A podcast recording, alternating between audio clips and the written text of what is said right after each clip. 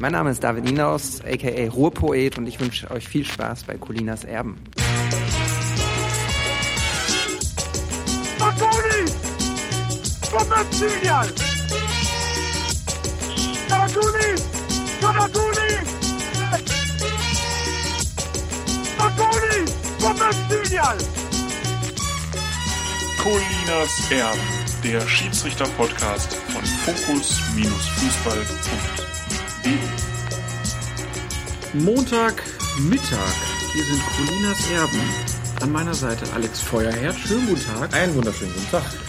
Und Klaas Rehse. Und wir besprechen heute mal einfach nur den letzten Spieltag.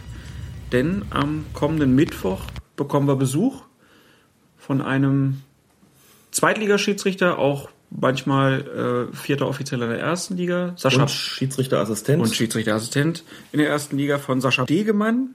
Und der wird uns Rede und Antwort stehen zu seiner Berufung Schiedsrichter. Wenn ihr da irgendwelche Fragen habt, freuen wir uns über jegliche Einsendung. Wir geben das dann am kommenden Mittwoch gerne weiter.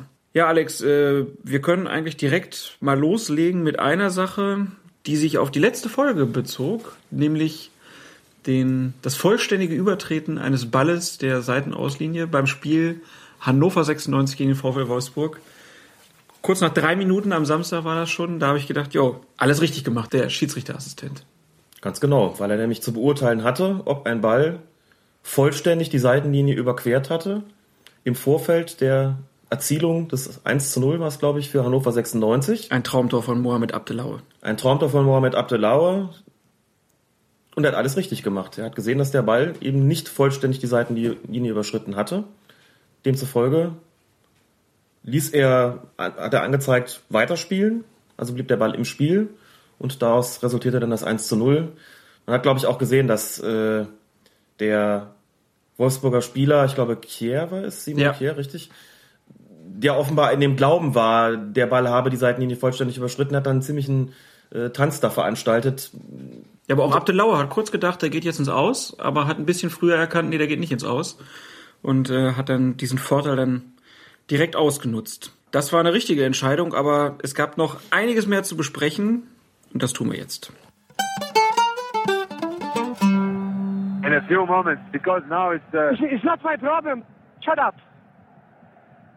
okay, but just to be prepared. Because of your. No, concentrate, concentrate. Yeah. Ivan, please, please. Don't talk for nothing. Non facciamo cazzate alla fine. Bevor wir loslegen, erstmal vielen Dank für eure Tipps, die wir über Twitter bekommen haben, was wir denn hier zu besprechen haben. Das ist für uns immer ganz hilfreich, denn alle Spiele zu sehen, alle Entscheidungen, die es zu diskutieren gibt, rauszufiltern, ist gar nicht so einfach. Das stimmt. Ich glaube, wir gucken uns ja in der Regel die, das Spiel unseres jeweiligen Lieblingsvereins an. Ansonsten, wenn Zeit ist, noch ein weiteres oder auch zwei in voller Länge. Aber wir verbringen natürlich auch nicht das gesamte Wochenende vor der, vor der Glotze oder vom Rechner, um uns Fußballspiele anzuschauen. Dazu muss man jetzt nochmal ein, eine Bemerkung loswerden, denke ich. Wir besprechen hier ja gerne wirklich Einzelentscheidungen. Jetzt nochmal im Rückgriff auf das, was Helmut Krug bei dieser Medienschulung des DFB in Düsseldorf gesagt hat, nämlich dass es einen Unterschied gibt zwischen den Medien und dem DFB bei der Bewertung der Schiedsrichter auch und besonders dahingehend, dass Medien gerne sich an Einzelentscheidungen klammern, die Bewertung gerne an Einzelentscheidungen des Schiedsrichters festmachen, bevorzugt an falschen. Die führen dann zu einer Abwertung, richtige Einzelentscheidungen führen dann nicht zwingend zu einer Aufwertung, während der DFB in seiner Beobachtung der Schiedsrichter äh, versucht, das gesamte Spiel in die Bewertung mit einfließen zu lassen. Das können wir hier nicht tun, denn wir können keine neuen Bundesligaspiele in Gänze sehen und die jeweiligen Schiedsrichterentscheidungen in einen Kontext einbetten. Das wäre aber eigentlich nötig. Das heißt, und deswegen möchte ich es hier nochmal deutlich betonen, wenn wir einzelne Entscheidungen hier kommentieren in Bezug auf die Frage richtig oder falsch oder Grenzfall oder was auch immer, wird diese Kontextualisierung von uns gerade nicht vorgenommen, die man eigentlich vornehmen müsste. Damit begeben wir uns ja auch letztlich mal so ein bisschen auf den Weg der Medien, einzelne Entscheidungen stark in den Vordergrund zu stellen, wo es eigentlich angebracht wäre, diesen Zusammenhang zur gesamten Spielleitung deutlicher herzustellen, was wie gesagt eben nicht immer möglich ist. Wir bitten das nochmal zu bedenken bei der Beurteilung der Schiedsrichterleistung. Seht immer bitte das gesamte Spiel, bettet das ein, soweit ihr das könnt macht, äh, hängt euch nicht sozusagen an Einzelentscheidungen auf, auch wenn das natürlich welche sind, die spielentscheidend sein können und auch welche sind, die wir hier einfacher besprechen können als eine gesamte Spielleitung. Ähm, zu überprüfen und daraufhin abzuklopfen, wie die Taktik des Schiedsrichters ausgesehen hat.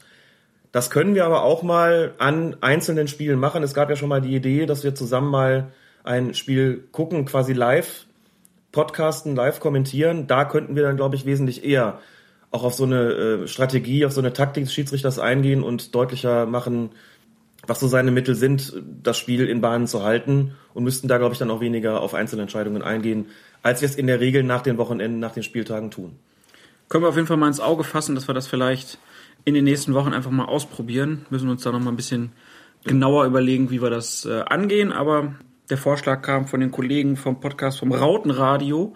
Ähm, vielen Dank dafür und wir gucken mal, äh, ob wir das hinkriegen. Und äh, Rautenradio HSV, da sind wir noch direkt beim Derby, beim, äh, wo es ja auch ordentlich zur Sache ging. Äh, wir fangen mal an mit dem Handspiel von Aogo vor dem 2 zu 1. Also Aogo legt sich den Ball mit dem Oberarm vor und knallt ihn dann aus fünf Metern ins Tor. Ähm, wäre da ein Pfiff die richtige Entscheidung gewesen und das Tor nicht zu geben? Horrorsituation für jeden Schiedsrichter, denn ihm war die, die Sicht versperrt darauf, dem Assistenten auch, konnte er im Prinzip überhaupt nicht, äh, nicht, nicht beurteilen, nicht klar sehen. Auch da muss ich sagen, als ich das ganze Ding in der Zusammenfassung in der Originalgeschwindigkeit gesehen habe, hatte ich noch nicht mal den Verdacht, dass da irgendwas irregulär gewesen sein könnte. Ein Bremer hat, glaube ich, den Arm gehoben, ich weiß nicht mehr wer, zum Protest. Das ist aber relativ äh, maßvoll, würde ich sagen, wenn man bedenkt, wie Proteste sonst ausfallen können. Also insgesamt erweckte die, die Situation gar nicht so den Eindruck, dass da irgendwas Regelwidriges stattgefunden haben könnte. Dann kam die Zeitung, wo man sah, Aogo hat sich den Ball tatsächlich mit dem rechten Oberarm selbst vorgelegt. Klares absichtliches Handspiel, nein, ein absichtliches Handspiel, klar in äh, Bezug darauf, dass es keinen Zweifel geben kann, dass es ein absichtliches Handspiel war. Das ist also auch nicht irgendwie strittig gewesen oder sowas, sondern äh, eine einfache Sache. Aogo selbst hat das dann am äh, Sky-Mikrofon auch ziemlich unumwunden zugegeben. Er meinte dann, das sei im Grunde ja nur gerecht, weil er schon so viele Chancen versemmelt hätte in, in dieser Saison oder überhaupt in seinen Spielen, Deswegen habe ich hier mal Glück gehabt, dass der Schiedsrichter das nicht gesehen hat. Die Begründung war so ein bisschen fadenscheinig. kann man, man wohl sagen. sagen. So nach dem Motto, ich schaff's ohne ein bisschen Schummeln nicht mal eine Hütte zu machen. War, glaube ich, sein erstes Tor überhaupt für den HSV. Also halt mal fest, sehr schwierig für Schiedsrichter ja. und Assistenten zu sehen. Aber es war natürlich ein Handspiel. Äh, hätte Aogo sich nicht beschweren können, wenn das abgepfiffen worden wäre. Richtig. Dann haben wir das 3 zu 1. Da war die Frage, abseits von Rüdnevs. Das weiß ich nicht, ehrlich gesagt. Und das ist auch eine Situation gewesen, bei der sich die Fernsehanstalten uneinig waren. Ich habe gestern das Spiel nicht live sehen können in der Fernsehübertragung, sondern ist zuerst gesehen im Bayerischen Rundfunk, im Blickpunkt Sport. Dort hat man ein Standbild produziert, hat man die Situation eingefroren und das Ganze mit den Worten kommentiert, Rudnevs knapp im Abseits. Daraufhin habe ich mir die Szene in der Zusammenfassung bei Sky.de auch nochmal angeschaut auch dort wurde die, das Bild eingefroren und der Kommentar lautete, auch hier zu Recht, kein Abseits von Rudness, beziehungsweise wir können ihm keine Abseitsstellung nachweisen. Also gehen wir davon aus, dass das Ganze korrekt erzielt worden ist. Also Alex, jetzt bin ich natürlich, also können wir jetzt noch nicht mal mehr uns auf unser Zeitlupenwissen verlassen. Wir können uns vor allen Dingen nicht auf das Zeitlupenwissen der Fernsehanstalten verlassen, wie es aussieht. Äh, und das ist, das Ganze ist äh, horribile dictu. Einfach so, dass man sich darauf verlassen müsste und das geht nicht, weil sie an unterschiedlichen Stellen einfrieren. Exakt das haben wir schon mal besprochen. Da haben wir schon mal gesagt, ähm, dass es offensichtlich für manche schwierig ist, den richtigen Zeitpunkt zu erwischen. Und dass es entscheidend sein kann ähm, und auch oft entscheidend ist, an welcher Stelle man dieses Bild dann einfriert. Hat der Ball gerade den Fuß verlassen? Klebt er noch am Fuß? Das ist hier nicht so einfach zu beurteilen. Und da entscheiden schon, entscheidet schon der berühmte Wimpernschlag, von dem auch Helmut Krug gesprochen hat, was hat er gesagt, wie lange dauert ein Wimpernschlag? 16 Hundertstel? Sekunden, meine ja, ich, ich glaube. Hätte er gesagt. Und die Entscheidungsfindung müsste aber noch kürzer getroffen werden. Irgendwas war, glaube ich, von 14. Irgendwie müssen wir nochmal nachhören. Aber es war auf jeden Fall so, dass man durch einen Wimpernschlag sich im Prinzip das ganze Ergebnis kaputt machen kann, weil es so knapp ist. Genau. Und wie man sieht, ist das hier geschehen, denn die eine Fernsehanstalt friert das Bild ein und sagt Abseits, die andere friert es ein und sagt kein Abseits. Das zeigt ja schon, dass das offenbar nicht so eindeutig ist, dass eben absolute Sekundenbruchteile über die Frage richtig oder falsch entscheiden können. Schönes Beispiel übrigens dafür. auch, wie kompliziert die Geschichte mit dem Videobeweis ist, denn jetzt stellen wir uns mal vor, welche Fernseh die Fernsehbilder wären dort herangezogen worden, um zu überprüfen, korrekt erzieltes Tor oder nicht. Je nachdem, wann dann der Zuständige dafür das Bild einfriert, fällt die Entscheidung dann mal so und mal so aus. Wir haben ja noch vor, die Frage des Videobeweises nochmal intensiver zu diskutieren. Aber das war gestern zum Beispiel, wo ich mir gedacht habe, und was macht man dann, wenn es nicht so eindeutig ist? Und das war es ja offensichtlich nicht. Und das ist äh, doch immer wieder aufschlussreich zu sehen, dass es auch die Fernsehbilder manchmal nicht so eindeutig sind, wie sie auf den ersten Blick zu sein scheinen. Tja, Werder Bremen also hätte 1-1 stehen können. Und die Bremer fühlten sich ja dann auch, was ich bei Twitter so gelesen habe, sowieso benachteiligt, denn Clemens Fritz bekommt eine gelb-rote Karte und da wird gesagt, ja, die gelb erste gelbe Karte, die war unberechtigt. Können wir nicht zu so sagen, weil. Haben wir nicht gesehen. Haben wir nicht gesehen. Die zweite gelbe Karte, da können wir, glaube ich, ganz klar sagen, die hat er sich verdient, redlich, und damit musste er auch vom Platz. Ich glaube, Clemens Fritz sagt auch gar nichts anderes, beziehungsweise impliziert, dass die erste Karte nicht in Ordnung war. Die zweite ist ein Beinstellen gewesen, womit ein Angriff des Hamburger SV unterbunden wurde klar verwarnungswürdig, der hat schon gelb, dann kriegt er auch gelb-rot. Jetzt nochmal eine kurze Anmerkung dazu, das haben wir letzte Woche auch schon mal gesagt. Ob ein Spieler zu Recht schon verwarnt war oder nicht, spielt in solchen Situationen auch keine Rolle. Insbesondere ein Profi muss in der Lage sein, wenn er schon verwarnt war, sich an so einer Stelle dann zurückzuhalten. Oder anders gesagt, es nützt ihm nicht viel, wenn er sagt, naja, die erste Karte war ja nicht in Ordnung. Wenn der schon verwarnt ist, ob berechtigt oder nicht, muss man da anders hingehen. Andernfalls hat man die Konsequenzen zu tragen. Oder um es nochmal mit Helmut Krug zu sagen, wir müssen ja keine Entschuldigung für die Spieler finden. Hier gibt es auch keine gelb-rot berechtigt. Punkt. Ja, das war aber nicht die einzige gelb-rote Karte, denn auch Marco Arnautovic ist dann noch vom Platz geflogen, wurde wohl erst spät eingewechselt und bekommt dann die gelbe Karte zunächst, so auf Höhe der Mittellinie. Ball fällt ziemlich weit aus der Luft, irgendwie von weit oben runter und er guckt gar nicht auf den Ball so richtig, sondern checkt einfach seinen Hamburger Gegenspieler um und bekommt gelb. Äh, berechtigt? Für mich ja. Auch wenn viele gesagt haben, wie kann man da gelb zeigen, so schlimm war das Foul doch nicht. Nein, es war auch nicht schlimm im Sinne ähm, der Frage, ob das jetzt dem Gegenspieler, dem Hamburger Gegenspieler wehgetan hat oder nicht. Aber es ist, wie du sagst, wenn man mal guckt, wo schaut der eigentlich hin? Was hat der vor in der Situation? Da komme ich zu dem Schluss, nichts anderes als den Hamburger Spieler wegzuchecken. Der Ball war für ihn zwar spielbar, aber ich hatte nicht den Eindruck, dass er ihn auch spielen wollte. Es ging da irgendwie darum, seinen Frust zu kompensieren, den Frust der Mannschaft zu kompensieren, was auch immer. Man sieht auch, dass Thorsten Kienhöfer den geraden Blick darauf hat und höchstwahrscheinlich sogar auf Anautovic achtet in der Situation. Wo schaut er hin? Was hat er vor? Ich finde in so einer Situation eine Verwarnung vollkommen in Ordnung. Wenn das Bestreben, den Ball zu spielen, überhaupt nicht gegeben ist, muss das Fall auch gar nicht brutal sein um den Spieler dafür zu verwahren. Ich gehe also mit dieser Entscheidung absolut konform. Dann bekommt Nils Petersen den Ball, fängt ihn auf und lässt ihn dann wieder zurückrollen. Er rollt wieder vor die Füße von Marco Arnautovic. Und der deutet einen Schuss in Richtung Schiedsrichter an. Kienhofer geht vorbei und hebt reflexhaft kurz seinen rechten Fuß. Arnautovic guckt dann rechts, links, geht so ein paar Schritte zurück, äh, rotzt nochmal auf den Boden. Und Thorsten Kienhofer zeigt ihm dann die gelb-rote Karte, wo ja einige dann auch wieder gesagt haben, ist doch völlig überzogen, er hat ihn ja gar nicht abgeschossen.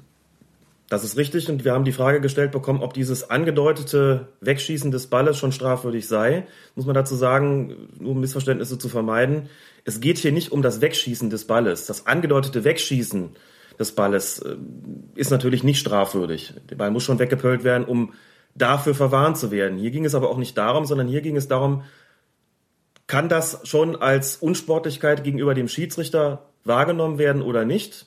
Da sage ich, ja, das kann es.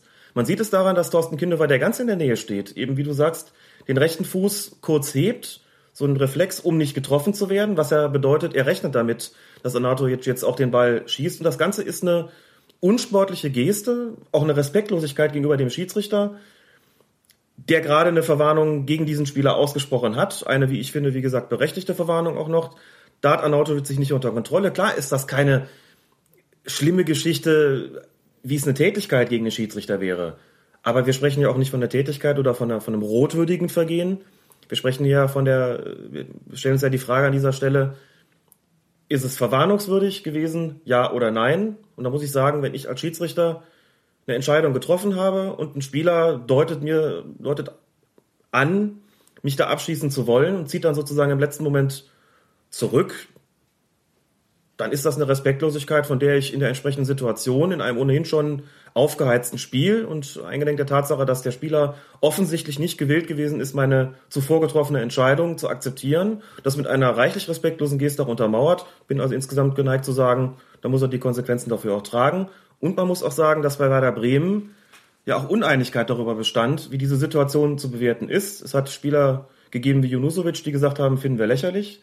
Es hat aber auch Stimmen gegeben, die gesagt haben, das war in der Richtung, das war nicht clever, da muss er sich unter Kontrolle haben, etc. Also wenn man schon sieht, dass das da selbststrittig ist, ähm, neige ich immer dazu zu sagen, also wenn die Kritik bereits aus den eigenen Reihen kommt, kann die Entscheidung so falsch nicht gewesen sein.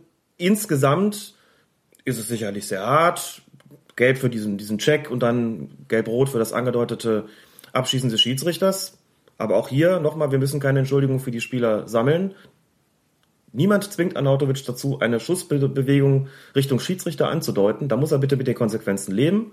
Da gibt es halt erst gelb und dann gelb-rot und dann ist der gute Mann nächste Woche gesperrt.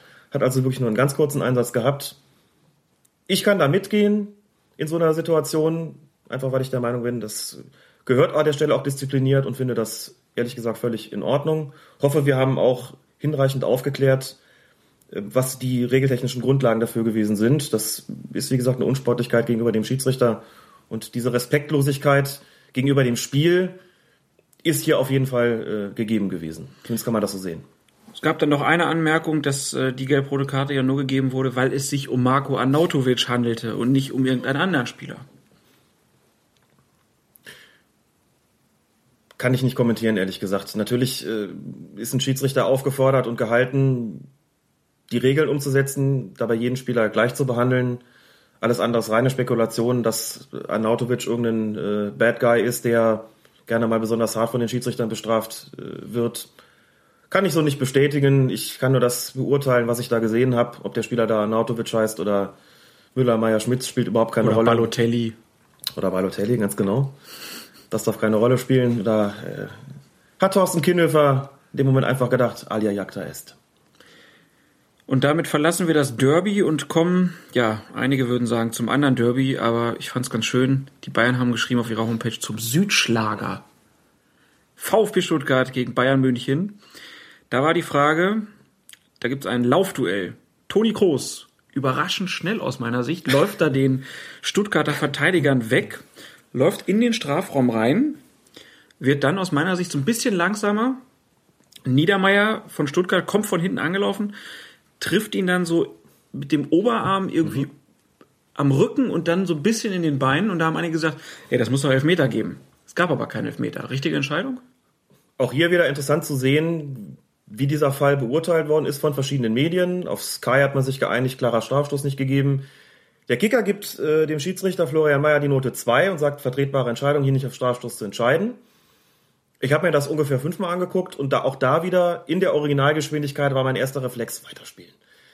Jetzt muss man dazu sagen, jetzt sind wir wieder an einem Punkt angelangt, wo der Begriff kultureller Code ins Spiel kommt, denn die ganze Geschichte außerhalb des Strafraums, da sind wir uns, glaube ich, einigermaßen einig, hätte höchstwahrscheinlich einen Freistoß gegeben. Also, Also du so meinst, wenn, wenn so ein Foul irgendwo auf Höhe der Mittellinie passiert, dann sagt ein Schiri, ah, zack, hier Freistoß. Genau, es ist wieder dieser kulturelle Code, der besagt, wenn im Strafraum etwas passiert, muss das schon glasklar sein, damit es auch einen Strafstoß gibt. Ich will jetzt gar nicht mehr darüber diskutieren, ob das richtig oder falsch ist. Ich konstatiere, nur an dieser Stelle, es ist unter Garantie so gewesen. Ich bin mir ganz, ganz sicher, wie du sagst, das ganze Höhe Mittellinie oder an der Außenlinie, jedenfalls außerhalb des Strafraums. Und Florian Mayer hätte auch gepfiffen. Es hat ihm sozusagen nicht für einen Strafstoß gereicht.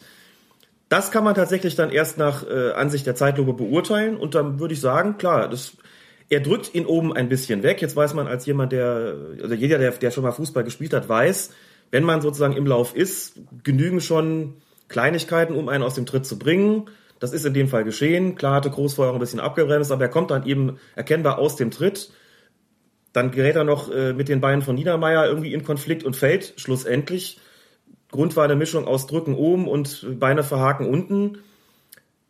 Ich sag, das war, war ein Grenzfall. Wenn es da einen Strafstoß gibt, kann man auf jeden Fall mitgehen. Aber auch als Bayern-Fan muss ich sagen, ich bin mit der Entscheidung einverstanden, ihn nicht gegeben zu haben.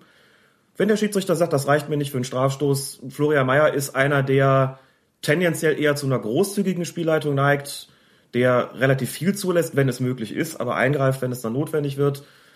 Unter der Maßgabe würde ich sagen, das ist seine Taktik und dazu sagen, nee, das ist mir noch nicht genug für einen Strafstoß, äh, ist nach allem, was man weiß, wieso bei Bundesligaspielen ähm, geschiedsrichtet wird, finde ich das in Ordnung, wo wir gleich noch auf einen anderen Strafstoß zu sprechen kommen werden, bei dem eine etwas kleinere Regelauslegung zugrunde lag. Aber ich kann mit der Entscheidung, wie gesagt, leben. Dann stellte sich noch die Frage, hätte er gepfiffen, wäre es dann eine Notbremse gewesen oder nicht? Da muss man nur kurz sagen, Toni Groß befand sich relativ weit seitlich.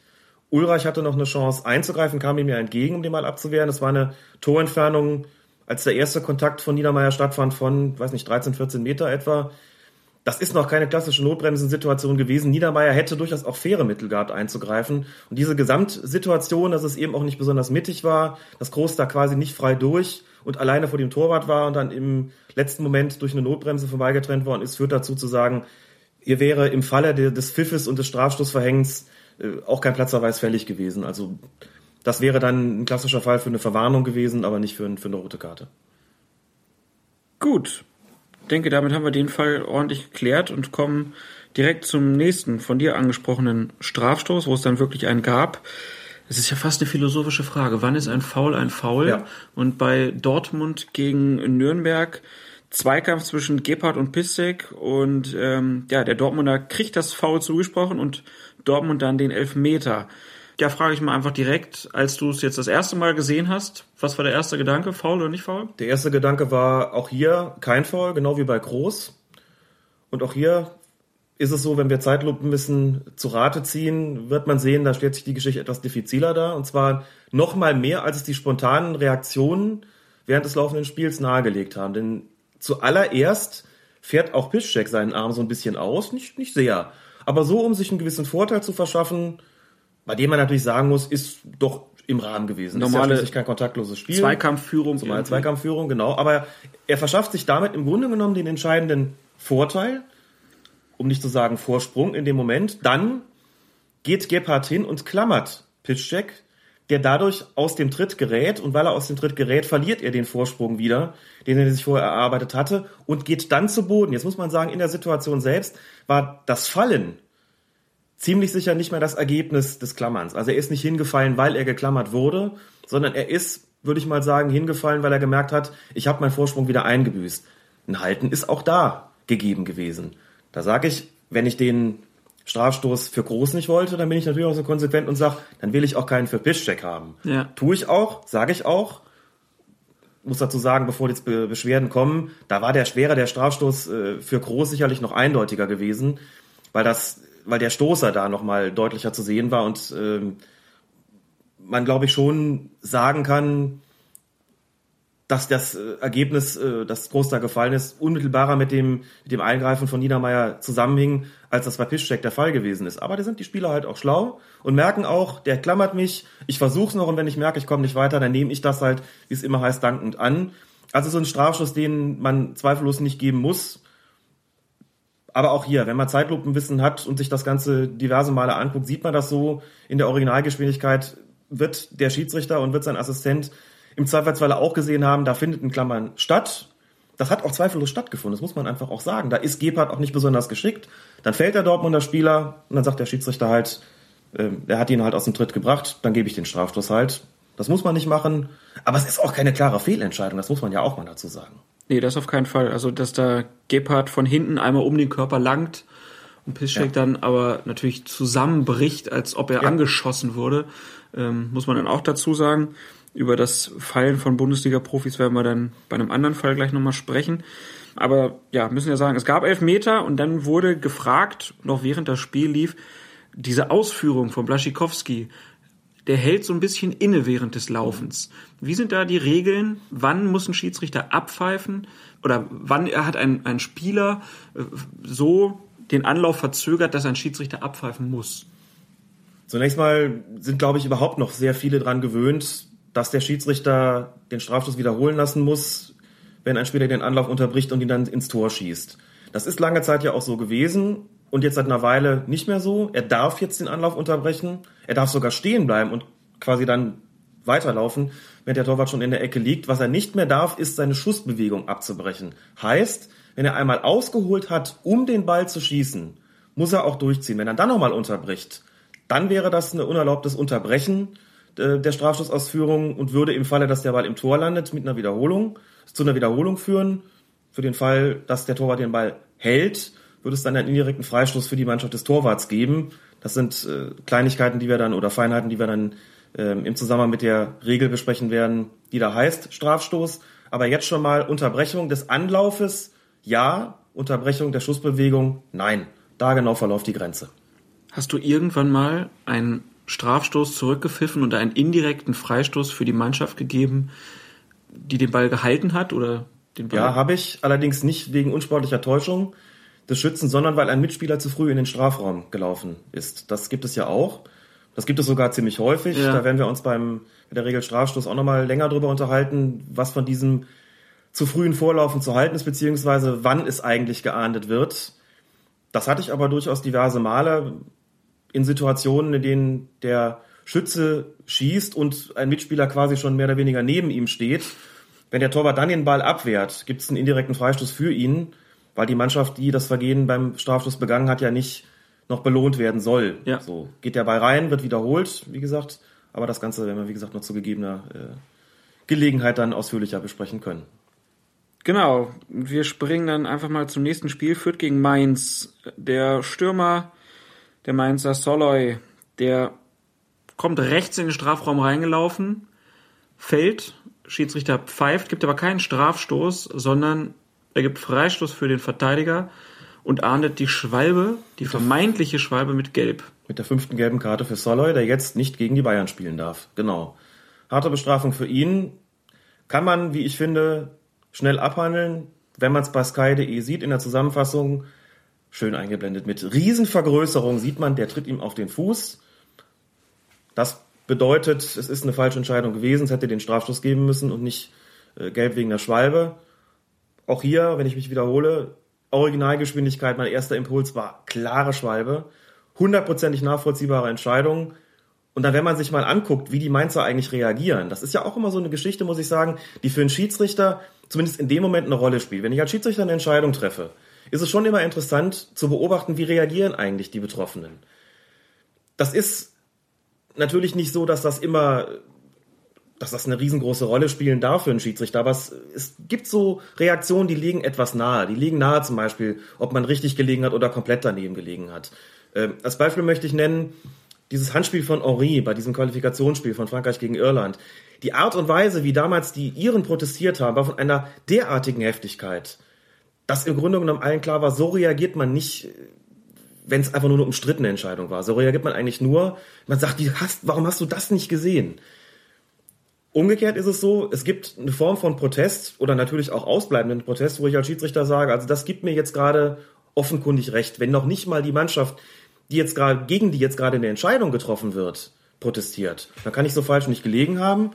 So, Exkurs beendet und wenn ich mir die Mainzer angucke, wie sie reagiert haben, nachdem äh, Marco Fritz den, äh, den Spieler Soller da verwarnt hat für seine vermeintliche Schwalbe, da bin ich zum Ergebnis gekommen, die wissen auch, dass das eine Schwalbe war. Aber es ist doch eine gefährliche Argumentation eigentlich. Ja. Ne? Also wir haben ja von Kienhöfer auch ge gehört, als wir da bei diesem Seminar waren oder äh, ja bei dieser Schulung waren für Medien ähm, Leute, der dann gesagt hat, ja, dann diese Rudelbildung dahinterher, das ist natürlich auch mal blöd für einen Schiedsrichter und so, aber wenn man das Sicher. dann so sagt, so, das soll mitbewertet werden, dann fordert man ja praktisch die, die Spieler dazu auf, beschwert euch immer, weil das beeinflusst den Schiedsrichter irgendwie.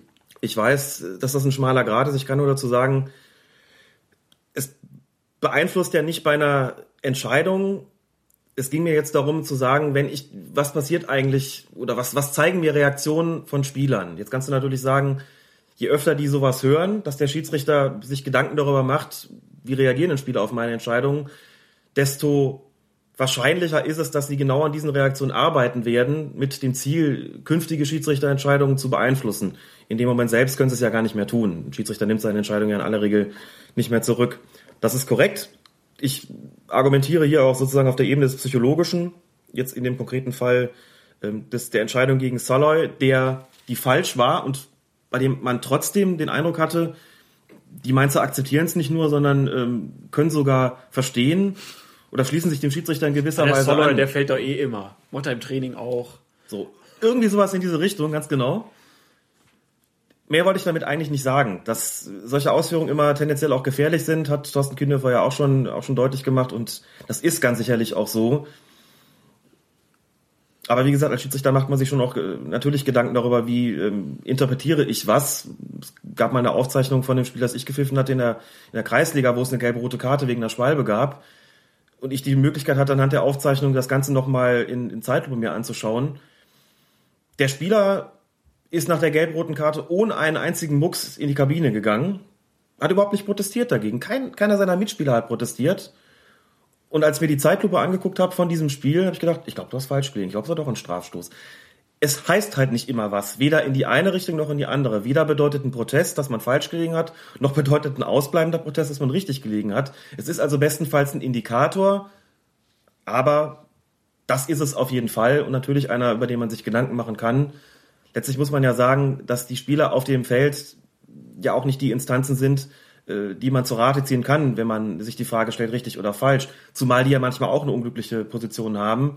Und ich fand ja nichts, finde ja nichts kurioser, als äh, wenn ich auf dem Platz eine Abschei- Abseitsentscheidung treffe und der Torwart von ganz hinten brüllt, Schiri niemals abseits, mich frage, wie er das eigentlich gesehen haben will. Kann er natürlich nicht, ganz klar. Und äh, in, in dem gleichen Maße oder in ähnlichem Maße gilt das natürlich für ganz viele andere Entscheidungen auch. Da protestieren Spieler, denen man ehrlicherweise gegenüber sagen müsste, Jungs, das könnt ihr gar nicht beurteilt haben. Das könnt ihr gar nicht so genau gesehen haben. Ja? Gerade im Bezug auf Abseits steht der Assistent ja in der Regel besser als kein, kein anderer im gesamten Stadion oder auf dem gesamten Platz. Und man muss ja auch einfach sagen, dass die Stürmer oder generell die Fußballspieler es den Schiedsrichtern im Strafraum ja auch nicht einfach machen. Also wir haben in letzter Zeit so ein paar Szenen gehabt. Einmal war es der, der Hoffenheimer Usami, der im gegnerischen Strafraum eine dermaßen blitzsaubere Schwalbe zieht, dann auch zu Recht gelb kriegt. Dann haben wir letzte Woche zum Beispiel ähm, Sean Parker, der wegen einer vermeintlichen Schwalbe gelb-rot kriegt. Soloy kriegt seine fünfte gelbe. Äh, Piszczek, der dann da auch so fällt. Also man muss auch einfach sagen, die fallen ja auch alle wie ja, als ob sie angeschossen worden wären. Ne? Ist immer so ein bisschen wie diese, wie auf diesem berühmten Vietnam-Poster Why. So, so fallen die Leute in sich zusammen. Wie Laub Wie- im Herbst. Ja, wie, wie kann man dem entgegenwirken? Das ist eine Sache, die man eigentlich mit den Mannschaften besprechen müsste. Oder das ist eine Frage, die man den, den Spielern stellen müsste. Soweit ich weiß, sind Schwalben in England deutlich äh, stärker geächtet als in Deutschland. Sprich, Spieler, die dort immer mal wieder sich unsportlicher Täuschungsmanöver schuldig machen, werden dort gerne mal ausgepfiffen. Ich hätte nichts dagegen, wenn genau dieser kulturelle Code auch in Deutschland exist- existieren würde. Solange das nicht der Fall ist, wenn die Schiedsrichter immer vor dem Problem stehen, Aktionen im Strafraum auch daraufhin beurteilen zu müssen, ob's, ob ein Kontakt vorlag, der ursächlich für das für den Faller ist oder ob es sich um eine um eine Täuschungsmanöver handelt, um eine landläufig Schwalbe genannte Unsportlichkeit handelt. So ist das halt. Das wäre eine Geschichte, die man deutlich eher, wie gesagt, mit den Clubs besprechen müsste als mit den Schiedsrichtern. Die können ja auf sowas nur reagieren. Aber wie ist die Entscheidung für einen Schiedsrichter? Also man ist ja schnell in der Bredouille, so na- wo dann schnell gesagt wird, ja, wenn er das nicht pfeift, dann muss er ihm jetzt auch gelb geben äh, für die äh, vermeintliche Schwalbe. Ähm, wie ist da so die, die Anweisung für Schiedsrichter, wann soll gelb gegeben werden und wann, wann nicht? Wenn der Schiedsrichter sich hundertprozentig sicher ist, dass er da gerade getäuscht wurde, dann soll er eine Verwarnung aussprechen. Das bedingt, dass er die gesamte Aktion einwandfrei beurteilen konnte, was selbstverständlich nicht ausschließt, dass er sich in seiner Wahrnehmung täuscht. Siehe Adam Soloy jetzt beim Spiel Fürth gegen Mainz. Hat er Zweifel daran, ob eine Schwalbe vorliegt oder nicht, soll er das Spiel einfach weiterlaufen lassen. Also es praktisch gar nicht ahnden mit einem indirekten Freischuss und einer Verwarnung und natürlich erst recht nicht mit einem Strafstoß, sondern einfach laufen lassen für Zweifelsfälle. Ist er der Überzeugung, dass der Spieler gefault worden ist, hat er einen Strafstoß zu verhängen und genau so gehen auch alle Schiedsrichter vor. Klingt so einfach. Klingt so einfach, ist es natürlich nicht, weil genau in dieser Wahrnehmung die Schwierigkeiten liegen, sonst würden Spieler ja auch nicht täuschen. Dementsprechend kommen Fehler vor. Saloy kann man ja gar nicht mal, äh, gar nicht mal unterstellen, da groß den Diver gemacht zu haben, denn dessen Faller resultierte ja tatsächlich daraus, dass ihm auf den Fuß gestiegen wurde. Während man bei Pitchcheck, den Fall, den wir vorher besprochen haben, einfach sagen muss, der ist nicht gefallen, weil er geklammert wurde, der ist gefallen, weil er aus dem Tritt gebracht wurde, dann gemerkt hat, jetzt komme ich nicht mehr weiter. Ich lasse mich jetzt mit Verzögerung fallen und wahrscheinlich reklamieren würde, dass er ja vorher schließlich gehalten worden ist und dafür ja auch noch belohnt werden müsste. Die Argumentation ist, wäre in sich sogar in gewisser Weise schlüssig, auch wenn ich sagen würde, das muss einfach nicht sein, dass man dann, dass man dann so fällt. Aber Timo Gebhardt muss ihn natürlich auch nicht, auch nicht, auch nicht klammern, das muss man dazu auch sagen. Dazu wird ja auch niemand gezwungen, faul zu spielen. Ja, bleibt ein schmaler Grad. Man kann immer nur dazu aufrufen, dass äh, möglichst fair weitergespielt wird und nicht sich einfach fallen gelassen, um Elfmeter zu schinden. So, das war's mit den Ereignissen aus der Bundesliga. Wir machen einen kurzen Break und danach geht's weiter mit Liga 3, mit Premier League und mit der Trikotfarbe von Torhütern. Wenn ich, wenn ich einen Kontakt spüre, dann lasse ich mich fallen, weil was soll ich mehr machen als äh, ja, hinfallen? Das sind einfach Sachen, die gehören dazu. Da muss man einfach fallen. Ja, da muss man clever sein und äh, ja, ich habe das probiert und ähm, schade, dass der Schiedsrichter das nicht genau so gesehen hat wie ich. Irgendwann am war es Samstag, als wir die Hinweise auf das Spiel bekamen, Osnabrück gegen Karlsruhe. Ja. Da hieß es schon, oh, ich hoffe, ihr guckt Osnabrück gegen Karlsruhe, da geht's gerade mächtig ab. Und zum Glück gab es auch einen Mitschnitt von der Sportschau, den wir uns dann zu Gemüte äh, führen konnten. Da ging es nämlich ziemlich heiß her, als der Torwart der Osnabrücker erst, also er kommt aus dem Strafraum gesprintet, grätscht zunächst erstmal den Stürmer von Karlsruhe ähm, regelgerecht ab und trifft dann an der Außenlinie einen Karlsruher Spieler am Fuß. Und der Schiedsrichter, Winkmann war es, glaube ich, läuft hin und Ja. zeigt ihm direkt rot. Genau. Und da gab es die ersten Diskussionen. Erstmal, war es überhaupt rot? Und das zweite, müssen Torhüter da irgendwie anders bewertet werden als Feldspieler? Fangen wir mit dem ersten Teil der Frage an. Ich würde sagen, ein Grenzfall. Der Torwart geht mit einem gestreckten Bein rein. Ich würde auch durchaus sagen, er hatte noch die Absicht, den Ball zu spielen, trifft dann aber den Karlsruher an der Außenlinie ziemlich deutlich, sodass der fällt. Also für die, die es nicht gesehen haben, der Karlsruher Spieler sprintet an der Außenlinie lang, legt sich den Ball vor und der Torwart haut dann mit gestreckten Beinen direkt auf den Fuß Ja. des, des Spielers. Schiri pfeift direkt ab und zeigt auch direkt rot. Verfehlt also den Ball ziemlich klar. Muss man dazu sagen, dass Torhüter natürlich keine, meistens keine wirklich filigranen Fußballspieler sind. Wir müssen keine Entschuldigung für die Spieler müssen keine Entschuldigung dafür finden, aber damit zum zweiten Teil deiner Frage überleiten. Es ist tatsächlich so, dass man als Schiedsrichter, dass alle Alarmglocken angehen, wenn der Torwart seinen Strafraum verlässt. Weil man weiß, das kommt dann schon ziemlich oft zu problematischen Situationen. Der Strafraum ist sein Revier, im Torraum hat er sogar nochmal gewisse Sonderrechte, wie wir wissen. Außerhalb des Strafraums bedeutet ja auch erstmal, dass das Tor in dem Moment leer ist. Das heißt, er muss eine ziemlich entschlossene Aktion hinlegen, um zu verhindern, dass der Ball in die Nähe dieses Tores kommt. Und es ist sicherlich auch so, dass die Wahrscheinlichkeit, dass es dazu zu einem Foulspiel kommt, nochmal noch mal größer ist, gerade weil er sich ja recht energisch da einsetzen muss. Das heißt, als Schiedsrichter habe ich sozusagen dann alle Lampen an in dem Moment, alle Lampen auf Alarm und weiß, okay, guck mal genau, was passiert. Das wird bei Guido Winkmann auch nicht anders gewesen sein in der Situation. Er wird auch gedacht haben, okay, den ersten Zweikampf hat er noch erfolgreich bestritten. Mal gucken, was mit dem zweiten jetzt ist. Dann haut er den da so richtig weg, wenn auch nur mit einem Bein und Winkmann entscheidet sich nach, ich glaube, es war ungefähr 28 Minuten, da zeige ich jetzt direkt rot. Für mich ein Grenzfall, eine Entscheidung, die mit viel Ach und viel Krach als nachvollziehbar zu bezeichnen ist. Ich denke, Gelb hätte es auch getan. Die Frage, ob ein Feldspieler da anders behandelt worden wäre, finde ich nachvollziehbar. Die kam ja auch, das heißt, dafür hätte ein Feldspieler niemals rot gesehen, sondern nur gelb. Vielleicht, weil man als Schiedsrichter auch im Hinterkopf hat, dass dieser Feldspieler technisch bewanderter ist oder dann einfach sagt, das ist ja eher sein, sein Revier und da zeige ich jetzt nicht direkt rot. So, das darf natürlich keine Rolle spielen. Ob ein Torhüter das Foul außerhalb des Strafraums begeht oder auch innerhalb oder nicht, spielt in so einem Zusammenhang eigentlich keine Rolle oder sollte es zumindest nicht. Insofern wären da beide eigentlich gleich zu behandeln. Wie gesagt, nochmal in einem Grenzfall rot gezeigt. Ist eine Entscheidung, mit der man dann natürlich auch eine Duftmarke setzt in so einem Spiel. Aber wie ist das jetzt, also der, der grätscht halt einmal voll rein, er trifft den Ball und er grätscht ein zweites Mal voll rein. Spielt dann diese erste Grätsche mit in die Bewertung rein? Eigentlich nicht, weil nur die Situation, in der das Foul stattgefunden hat, zur Bewertung herangezogen werden darf, weil es ja letztlich auch nur darum geht. Allerdings ist meine Hab-Acht-Haltung als Schiedsrichter nochmal ähm, eine ganz andere. Wenn ich sehe, der hat beim ersten Mal mit Mühe und Not noch den Ball gespielt bekommen. Und ich habe das Gefühl, dass der offenbar ohnehin schon Mühe hat, ähm, da außerhalb des Strafraums technisch zurechtzukommen. Erwarte ich möglicherweise, dass die zweite Aktion ähnlich problematisch sein wird. Vielleicht ist der Sensor da auch ganz besonders empfindlich gewesen da beim Schiedsrichter, dass er sich gedacht hat, okay, beim zweiten Mal trifft er dann so richtig, nachdem er es beim ersten Mal noch gerade so eben fair gelöst bekommen hat. Ähm, ist ja auch nicht so, dass die, dass die, dass die Karlsruher nicht näher an sein Tor gekommen wären in der Situation. Also es mag im Hinterkopf des Schiedsrichters nochmal eine Rolle gespielt haben, dass er bereits einen Zweikampf außerhalb des Strafraums oder an der Strafraumgrenze äh, bestritten hatte, ja. Und dann auch die Frage immer, der Kommentator, der sprach dann auch wieder davon, na ja, er hätte ja nicht versucht oder er, er wollte ja nicht den Spieler verletzen. Spielt das eigentlich irgendeine Rolle, ob jemand versucht, jemanden zu verletzen? Das kann ich ja eigentlich gar nicht beurteilen als Schiedsrichter, ob er das will oder nicht. Kann natürlich von äh, der Intensität eines Fouls gewisserweise darauf schließen, was dieser Spieler bezweckt haben mag.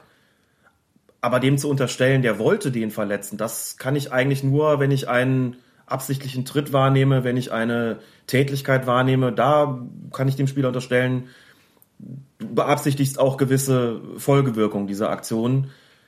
Bei einem fußballspezifischen Einsatz, und um einen solchen hat es sich gehandelt in dieser Situation, würde ich so eine Unterstellung nicht äußern wollen. Was der Torwart da gemacht hat, ist eine fußballspezifische Handlung gewesen. Der geht da schon mit äh, sehr, sehr harten Mitteln vor, geht auch das Risiko ein, eben nicht den Ball zu spielen, sondern den Spieler, muss die Konsequenzen dann auch tragen.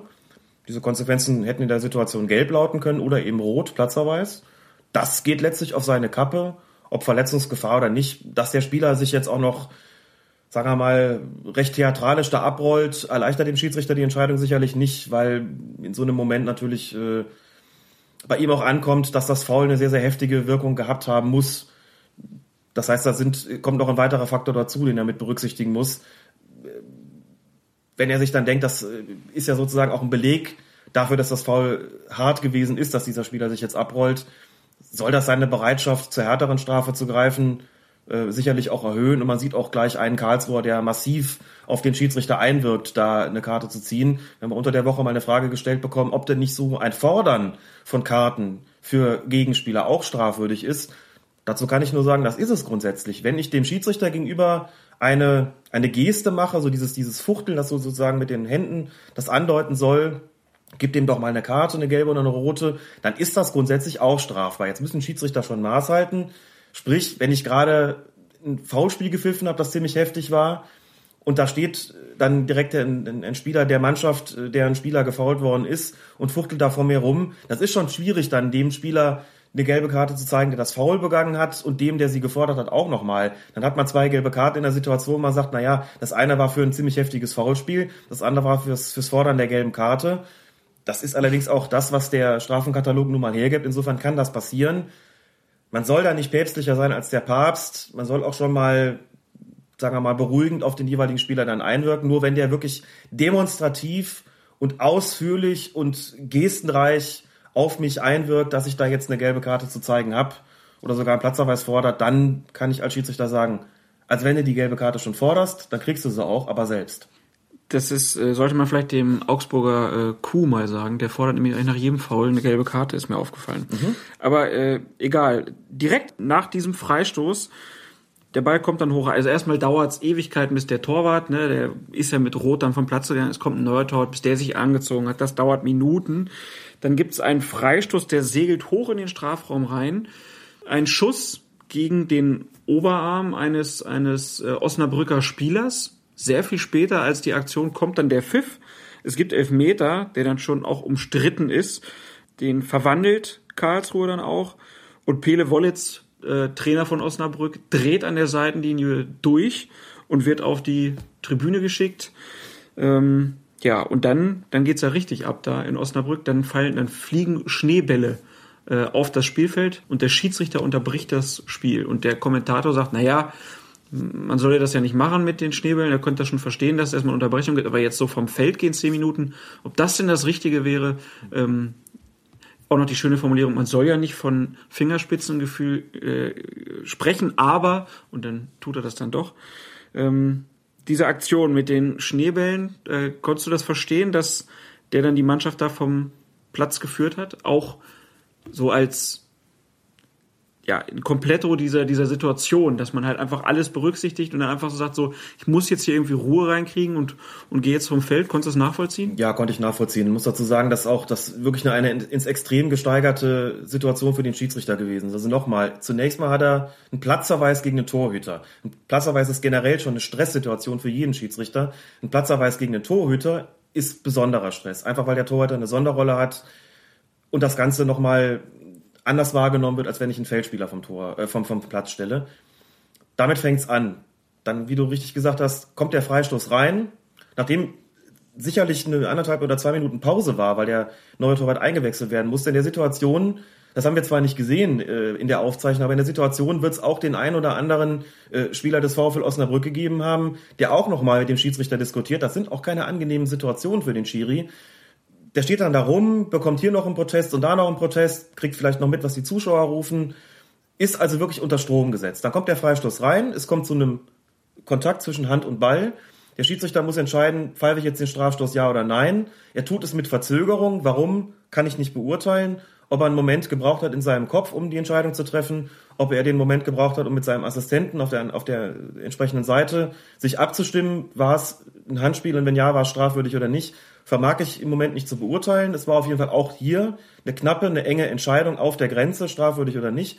Der Strafstoß wird verwandelt. Der Trainer von, äh, von Osnabrück protestiert, wird auf die Tribüne geschickt. Kurz darauf, das haben wir noch nicht gesagt, fällt das 0 zu 2, das zweite Tor für Karlsruhe, diesmal völlig unumstritten. Und dann fliegen die Schneebälle. Das Ganze in einem Zeitraum von, ich weiß nicht, fünf oder sechs Minuten. Und die Schneebälle sind nicht nur auf die Karlsruher Spieler geworfen worden, sondern laut Zeitungsberichten, im Fernsehen kann man es nicht sehen, ist wohl auch der Schieds einer der Schiedsrichterassistenten von Schneebällen getroffen worden. Jetzt muss man dazu sagen, Schneebälle abzukriegen ist grundsätzlich natürlich nicht ganz so schlimm wie eine Büchse abzubekommen oder ein Feuerzeug oder eine Münze oder irgendeinen anderen Gegenstand, der wirklich äh, unmittelbar sehr weh tut, auch wenn ich jetzt nicht beurteilen kann, wie der Schnee da beschaffen war. Vielleicht war er auch schon ziemlich hart und dann ist so ein Schneeball auch richtig, kann sehr schmerzhaft sein, ihn an den Kopf zu bekommen. Ich weiß auch nicht, wo der Assistent getroffen worden ist oder getroffen worden sein soll. Fakt ist jedenfalls, spätestens in dem Moment, wo der Assistent von dem Schneeball getroffen wird, muss irgendwas passieren. Das kann nicht sein. Wenn der von einem Gegenstand getroffen wird, wo er zu Boden geht, ist in der Regel ja schon Feierabend. Weil Schneebälle nicht ganz so arg sind, geht man als Schiedsrichter möglicherweise hin und überlegt, ob man das Spiel noch fortführen kann sich die Frage zu stellen, ob diese Unterbrechung in dem Moment berechtigt gewesen ist, wie es der Fernsehreporter getan hat, kann ich überhaupt nicht verstehen. Denn nachdem sich die Situation schon arg zugespitzt hatte, diese ganzen engen Entscheidungen waren alle gegen Osnabrück, gegen die Heimmannschaft, dann steht es noch 0 zu 2 und da passiert noch sowas. Da muss ich sagen, ist die einzige Entscheidung als Schiedsrichter, die man treffen kann, zu sagen, okay, wir unterbrechen oder wir brechen sogar ab. Das heißt, er hat sogar noch zu milderen Mittel getroffen, hat signalisiert, ich guck mal, ob ich das Spiel überhaupt noch fortsetzen kann, nehme mir jetzt die Zeit dafür. Dazu muss man jetzt auch noch sagen, nachdem er die Entscheidung getroffen hat, dieses Spiel zu unterbrechen und vom Platz gegangen ist, kommt der Osnabrücker Trainer Wollitz von der Tribüne auf den Platz, schickt seine Spieler in die Kabine und man sieht dann, wie er mit dem Schiedsrichter nochmal richtig vehement in Streit gerät. Kompliment an Guido Winkmann, der sehr ruhig geblieben ist in der Situation, auch vorher schon gegenüber Pele Wollitz, der richtig aggressiv auftritt, der mit Sicherheit auch da Worte benutzt, die nicht nur vom Ton her aggressiv gewesen sind. Kompliment, dass er das äh, geschafft hat, dieses Spiel noch über die Bühne zu bringen. Ich kann mir keine stressigere Situation vorstellen, als diese sechs Minuten, die er da durchgemacht hat. Und ich bin auch geneigt, da gar nicht mehr über die Berechtigung einzelner Entscheidungen zu diskutieren, sondern einfach die gesamte Situation zu nehmen und zu sagen, was haben sich die Osnabrücker Spieler und die Osnabrücker Fans da und der Osnabrücker Trainer da eigentlich erlaubt, und die sollen wirklich froh sein, dass dieses Spiel zu Ende gegangen worden, zu Ende geführt worden ist und sollen froh sein, wenn sie da nicht mit einer riesendicken Geldstrafe, Platzsperre etc. rausgehen, denn da sind Dinge passiert, die sind schon sehr, sehr schwerwiegend. Und äh, da bin ich nicht äh, derjenige, der in erster Linie den Schiedsrichter kritisiert, der, ähm, da muss man wirklich sagen, der wirklich Nerven hatte, das Ganze durchzuziehen. Das ist für ihn ja auch nicht angenehm. Und der zumindest nichts getan hat, von dem ich sagen würde, das ist, das ist glasklar falsch gewesen. Mhm. Das sicherlich nicht. Also das haben wir ja auch schon mehrfach betont, die Unversehrtheit von Unparteiischen, die muss immer gewahrt bleiben und selbst wenn es nur Schneebälle sind. Richtig. Ähm, Und sowas auch von anderen zu Spielern. werden, Na klar. Geht gar Die nicht. Karlsruher Spieler, die da feiern und die Schneebälle abbekommen, Ja. das sind, wie gesagt, Dinge, die können auch zu einem sofortigen Abbruch führen. Haben sie Glück gehabt, die Osnabrücker, Finde ich aber haben ja immerhin dann als Strafe verloren.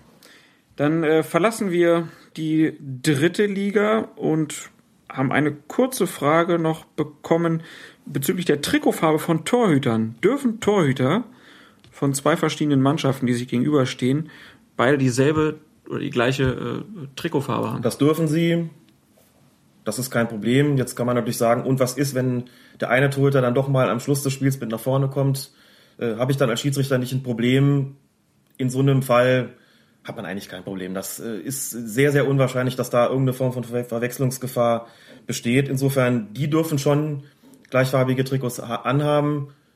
Die Farben der Torhüter und der Mannschaften sollen sich aber von der Farbe der, Tri des Trikots des Schiedsrichters und seiner Assistenten unterscheiden. Das ist schon nicht ganz unwichtig. Also wenn ich selbst als Schiedsrichter ein gelbes Trikot anhabe, dann bitteschön. Also die Mannschaften auf gar keinen Fall und die Torhüter eigentlich auch nicht. Also die Farben sollen sich schon klar voneinander unterscheiden.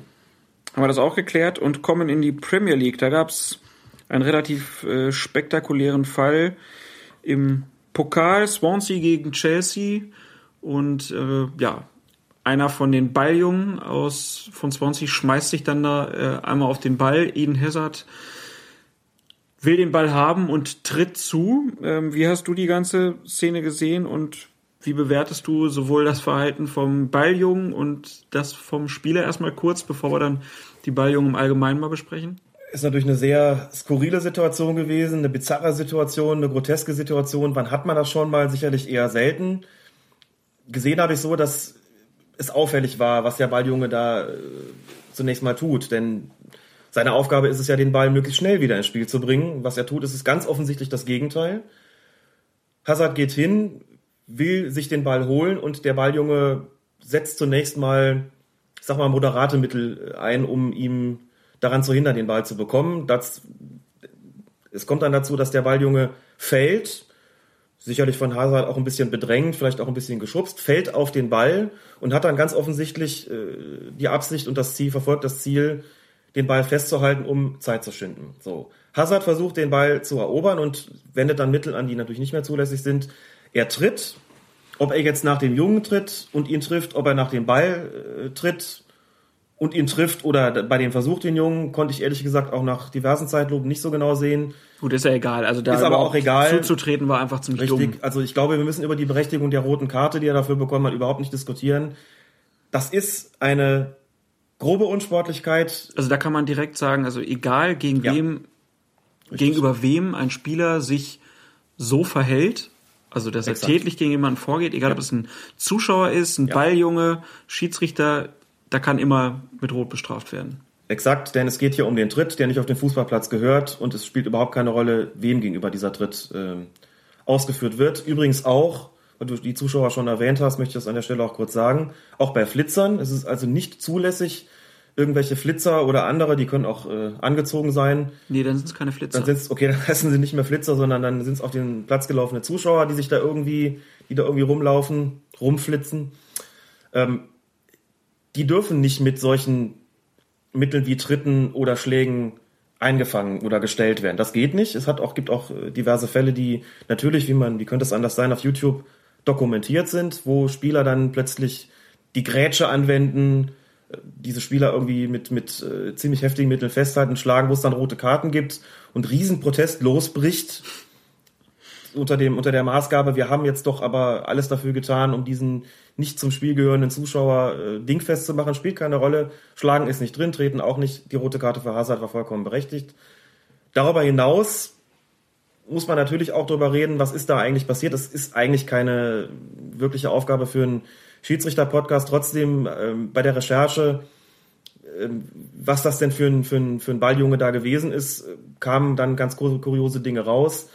Ist also der Sohn von einem Vorstandsmitglied von Chelsea, ist auch nicht mehr 10 oder 12, sondern 17 Jahre, hat auf Twitter, er ist nämlich bei Twitter und hat inzwischen, ich glaube, können sogar schon eine sechsstellige Zahl an Followern sein seit dem Vorfall, hat auf Twitter seine Aktion ich sag mal mehr oder weniger angekündigt. Beziehungsweise er hat Hashtags verwendet, die da lauteten Needed for Time Wasting, also gebraucht fürs Zeitschinden, kann man so sagen. Und angekündigt, dass er in jeder der beiden Halbzeiten hinter dem Tor von Swansea City sich aufhalten wird. Das hat er dann auch getan. Ich finde die Interpretation, dass er quasi schon im Vorfeld damit geprahlt hat, was dann hinterher passiert ist, absolut zulässig. Da muss man den Verein in erster Linie, denke ich, in Haftung nehmen. Das geht natürlich nicht, dass sowas passiert. Aber die rote Karte gegen Hazard hat damit natürlich nichts zu tun, denn äh, die Aktion ist auch dann platzerweis würdig, ähm, wenn er die Aktion nicht angekündigt hätte oder wenn er sonst was getan hätte. Das darf nicht passieren. Aber welche Möglichkeiten hat denn ein Schiedsrichter gegenüber diesem Balljungen? Kann man sagen, so der Balljunge, der kommt jetzt weg, der macht mir zu viel Zeitspiel hier? Ich habe mal ein bisschen gesucht und habe ehrlich gesagt keine wirkliche Bestimmung dazu gefunden. Was ich gefunden habe, sind äh, Artikel, in denen stand, dass es 2005 und 2006 bei, ich glaube, Betis Sevilla schon mal dazu kam, dass ein Schiedsrichter Balljungen aus dem Innenraum ver verwiesen hat. In, In großer Zahl, glaube ich sogar, In großer ne? Zahl. Äh, in einem Fall, zu Beginn des Jahres 2006, ziemlich genau sieben Jahre her, waren es sogar alle, alle Balljungen von Betis Sevilla, wurden, da stand sogar per roter Karte, das glaube ich jetzt ehrlich gesagt nicht, Zu jedem Einzelnen hinrennen und die rote Genau, Karte ich glaube nicht, zeigen. dass er da Karten gezeigt hat, aber da hat er alle Balljungen aus dem Innenraum verweisen lassen. Äh, jetzt muss ich dazu sagen, es mag sein, dass es in Spanien nochmal eine extra Anweisung gibt. Vielleicht ist die Problematik da eine andere. Ich weiß es ehrlich gesagt nicht. In Deutschland wäre es so, wenn Balljungen da wirklich ersichtlich das Spiel verzögern, würde ich als Schiedsrichter den Spielführer, also den Kapitän der Heimmannschaft ansprechen und sagen, pass auf, hier stimmt was nicht. Hier verzögern Balljungen erkennbar das Spiel, werd aktiv, würde in so einer Situation einfach sagen, du gehst jetzt, äh, sorgst jetzt dafür, dass hier eine Instruktion veranlasst wird, ob die durch eine Durchsage gemacht wird, dass ich glaube, ja, das, also die Durchsage würden die Balljungen natürlich zum einen mitbekommen, aber zum anderen würden auch die Zuschauer mitbekommen und informiert werden, was da gerade passiert. Halte ich trotzdem für relativ unwahrscheinlich. Wahrscheinlicher wäre, dass ein Verantwortlicher des, des, äh, des Heimvereins, der gastgebenden Mannschaft, sich auf den Weg macht und den Balljungen, äh, die Balljungen in den Senkel stellt und sagt, das geht hier bitte so nicht weiter, wie das gerade läuft. So. Ähm, man hat natürlich auch als Schiedsrichter die Option, die Möglichkeit, die Balljungen aus dem Innenraum zu verweisen. Natürlich. Also wenn da wirklich erkennbar das Spiel verzögert wird, kann ich veranlassen über den Kapitän der entsprechenden Mannschaft, dass diese Balljungen entfernt werden, ausgetauscht werden. Jetzt kann man natürlich die Frage stellen, wenn sie jetzt keinen Ersatz haben für diese Balljungen, was passiert denn dann? Da geht der Ball ins Aus und es ist gar keiner mehr da, der sie holt. Insofern wird man sich als Schiedsrichter schon sehr genau überlegen, wie man in so einem Fall vorgeht. Der Verein sagt ja, wir haben noch weitere zehn, die sitzen gerade irgendwie da auf der Tribüne. Wir holen mal gerade unsere C-Jugend da auf den Platz, die das macht. Dann sollen sie das bitte tun. Wenn die sagen, wir haben keine anderen, dann muss ich als Schiedsrichter überlegen, was mache ich denn da? Aber die Möglichkeit, sie von, äh, von ihrer Tätigkeit auszuschließen, habe ich theoretisch schon als Schiedsrichter. Ich glaube, wir brauchen noch die offiziellen 5 bis 16, die dann fürs Bälle holen da sind, auch Mhm. objektiv bestimmt vom DFB, damit es da keine Zweifel mehr gibt. Wir können aber auf jeden Fall, wir könnten das mal, stimmt, wir könnten das Sascha Stegemann einfach mal fragen, Ja. ob die in irgendeiner Form eigentlich auch auf dem Spielbericht vermerkt sind oder in einem anderen Formular, ob die benannt werden müssen, welche Voraussetzungen erfüllt äh, werden müssen, das vermag ich nicht zu sagen. Ich habe gelesen, dass die natürlich auch ähm, instruiert werden, was ihre Aufgabe betrifft. Klar, da stellt man nicht einfach mal irgendwelche äh, Jugendspieler hin und sagt, macht mal, sondern auch bei denen gibt es bestimmtes, bestimmte Systeme oder ein bestimmtes System, wie sie den Ball ins Spiel zu bringen haben. Das sieht man ja auch, wenn man denen mal ein bisschen bei der Arbeit zuschaut. Ja, ich glaube auch, dass die von Vereinen schon instruiert sind. Ja. Also ich erinnere mich zum Beispiel einmal richtig positiv, gab es ein Beispiel bei St. Pauli. Da wurde dann der Balljunge sehr gelobt, weil er sehr schnell den Ball zurückgab und dann äh, St. Pauli einen schönen Genau. Vorteil daraus hatte, dass sie so schnell spielen konnte. Und ich erinnere mich auch noch, ich meine, es wäre UEFA-Pokal 1900, lass mich lügen, vielleicht 92 oder 93 gewesen sind. Werder Bremen spielt zu Hause gegen den RSC Anderlecht. Es regnet in Strömen und alle Balljungen haben Handtücher dabei. Und die Bälle wurden aber nur abgetrocknet, wenn Werder Bremen danach Einwurf hatte. Bei Anderlecht, die haben natürlich die, die nassen Bälle zurückgekriegt. auch nicht ganz koscher. Also von daher, ich glaube, äh, dass es äh, da auch heute noch bestimmte Anweisungen gibt, aber wenn dann halt sowas passiert wie da in Swansea, ähm, ja, dass da einer so dumm dreist sich verhält und das auch noch vorher ankündigt, also schon ein starkes Stück auch. Wenn man Jens Lehmann fragt, hat ja auch seine Erfahrung schon mit Balljungen gemacht, ne, zu seiner Zeit beim VfB Stuttgart. Ja. Glaube ich, wo der Balljunge ihm In Hannover den Ball nicht zurückgegeben hat, sondern ihm vorbeigesch oder über ihn rübergeschmissen hat. Das ist natürlich dann in dem Fall ein Einzelfall, Ja. der kurios aussieht, über den man mal kurz lacht, der dann in keinem, keinem Saisonrückblick fehlt. Das, was der Balljunge da bei Swansea City gemacht hat, hat für mich schon nochmal eine andere Qualität, sich wirklich auf den Ball zu legen und dass daraus dann ein Platzverweis resultiert, ist natürlich ein durch den Balljungen letztlich ausgelöster Spieleingriff, denn es ist ja sehr selten, dass Dritte sozusagen Platzerweise erwirken und so kurios und bizarr, wie man Platzerweise infolge des, des gewaltsamen Stellens eines Flitzers finden kann, findet man sicherlich auch, oder finde ich zumindest auch, äh, einen Tritt gegen den Balljungen. Ich meine, man, man sieht man sowas schon mal. Na klar muss man da die Frage stellen, wie kommt denn das? Dass man da auch fragt, welche Handhabe hat ein Schiedsrichter dagegen, dagegen finde ich auch legitim, finde ich zulässig, finde ich äh, nachvollziehbar. Ich kenne, wie gesagt, keine spezielle Anordnung, aber da der Schiedsrichter immer Handhaben, auch gegen Handhabe gegen Dritten hat. Dritte hat, insbesondere wenn sie gegen in, ins Spiel eingreifen, ist es auch hier so und so wie er ein Spiel abbrechen kann. Wenn Bierbecher aufs Feld fliegen und irgendwelche Schiedsrichterassistenten treffen, hat er natürlich auch eine Handhabe, wenn Balljungen das Spiel verzögern. Wobei man dazu auch dazu sagen muss, was auf jeden Fall das Ganze bewirkt, ist natürlich eine Nachspielzeit. In dem Moment, wo ein Balljunge Akemba das Spiel verzögert, wird die Zeit natürlich hinten drauf gepackt. Aber das versteht sich, glaube ich, von selbst. Ja, Nachspielzeit haben wir auch ja schon öfter drüber gesprochen. Beim Afrika Cup ist jetzt neulich ein Tor umgefallen. Da gab es 13 Minuten Nachspielzeit. Hab ich auch gedacht, holla die Waldfee. Das ist ganz schön lang, aber war wohl berechtigt. Und ähm, nochmal zu dem Balljungen. Das war das Halbfinale in einem Pokalwettbewerb in England. Äh, Liga und, Cup, ja. Äh, Swansea zieht ins Finale ein und alle reden nur über den Balljungen. Auch schon wieder ein bisschen ärgerlich für die Spieler von Swansea. Aber egal. Damit sind wir durch mit allen Themen für heute, die wir uns so vorgenommen haben und gucken dann jetzt gleich nochmal, was wir denn in der nächsten Folge so vorhaben. Ich glaube, da wird sehr viel spekuliert. Ich meine, man, man sollte die Spekulation ein bisschen da außen vor lassen. Alles, was jetzt spekuliert wird, ist wirklich nur Spekulation. So, bevor wir jetzt nochmal kurz über die Folge am Mittwoch aufklären, widmen wir diese Folge mal den Machern von Textilvergehen, äh, Heinz Kamke, dem Blogger Breitnigge, dem Blog Alibipass, Netzblog, Hamburg ist grün-weiß, dem Übersteiger und dem Rautenradio, die uns alle mal äh, erwähnt haben, gegrüßt haben, lobend erwähnt haben, auf uns verwiesen haben. Vielen Dank dafür. Hat uns sehr gefreut und ähm, ja, alle diese Blogs, die ich hier gerade genannt habe, sind auch durchaus empfehlenswert. Und ja, jetzt nochmal kurz zu Mittwoch. Was erhoffst du dir? Ein Blick hinter die Kulissen der Schiedsrichtertätigkeit in der ersten und zweiten Bundesliga und natürlich auch ein Blick hinter die Kulissen dahingehend, dass Sascha Stegemann uns ein bisschen erzählen kann, wie denn sein Aufstieg so verlaufen ist, welche Bedingungen dazu erfüllt sein müssen.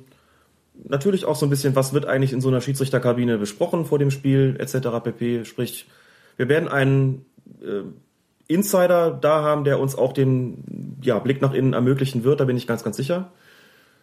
Dessen Werdegang ich auch ein bisschen mitverfolgt habe, weil er ein Mittelreiner ist, weil ich ihn schon, äh, weil ich ihn selbst auch beobachtet habe als Schiedsrichterbeobachter während seiner Zeit als äh, Verbandsliga-Schiedsrichter. Und äh, da muss man schon sagen, da auch damals konnte man schon sehen, das ist schon jemand mit ganz besonderem Talent, der auch ganz außergewöhnlich gut pfeift und dessen Leistung sich auch in der Klasse schon deutlich abgehoben hat von der Leistung anderer. Das konnte man schon am ganzen Auftreten sehen, an der Art und Weise seiner Spielleitung, des Umgangs mit den Spielern etc. pp. Und ähm, das ist sehr schnell gegangen, er ist auch noch recht jung und denke, das wird er uns genauso erzählen, wie dass er uns eine Antwort auf die Frage gibt, was macht so ein vierter Offizieller eigentlich in der Vorbereitung, wie stressig ist das möglicherweise, was kann er so berichten, wie sieht's als Schiedsrichterassistent aus, wie kommt er in der zweiten Liga klar, wie ist so die Resonanz auf seine Spielleitungen, äh, was wird von ihm erwartet und was, ähm, wie sieht eigentlich so ein bisschen so der, der Alltag eines, eines Schiedsrichters in den Profiligen aus, der letztlich aber ja offiziell kein Profischiedsrichter ist, aber trotzdem natürlich unter professionellen Bedingungen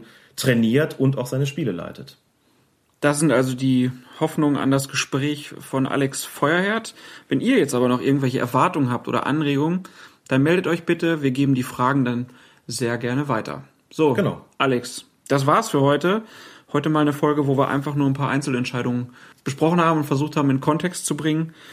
Die nächste Folge, die vom Mittwoch, die werden wir dann am Donnerstag oder am Freitag veröffentlichen. Alex, vielen Dank. Gern geschehen. Ich habe zu danken, wie immer. Dann Bis die Tage. Mach's gut. Tschö. Usa, usa cazzo! Dai, Caracuni! Son McSignal! Ti devo dare il giallo, cazzo! Lascia perdere! Wait yellow, yellow. Mattia, Paolo, veni, sono 100% klar! Caracuni! Son McSignal! Caracunis! Toma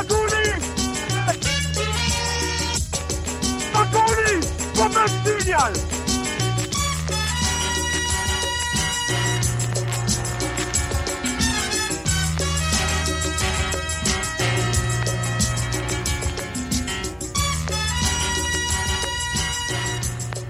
Colinas Erben, der Schiedsrichter-Podcast von Fokus-Fußball.de. D.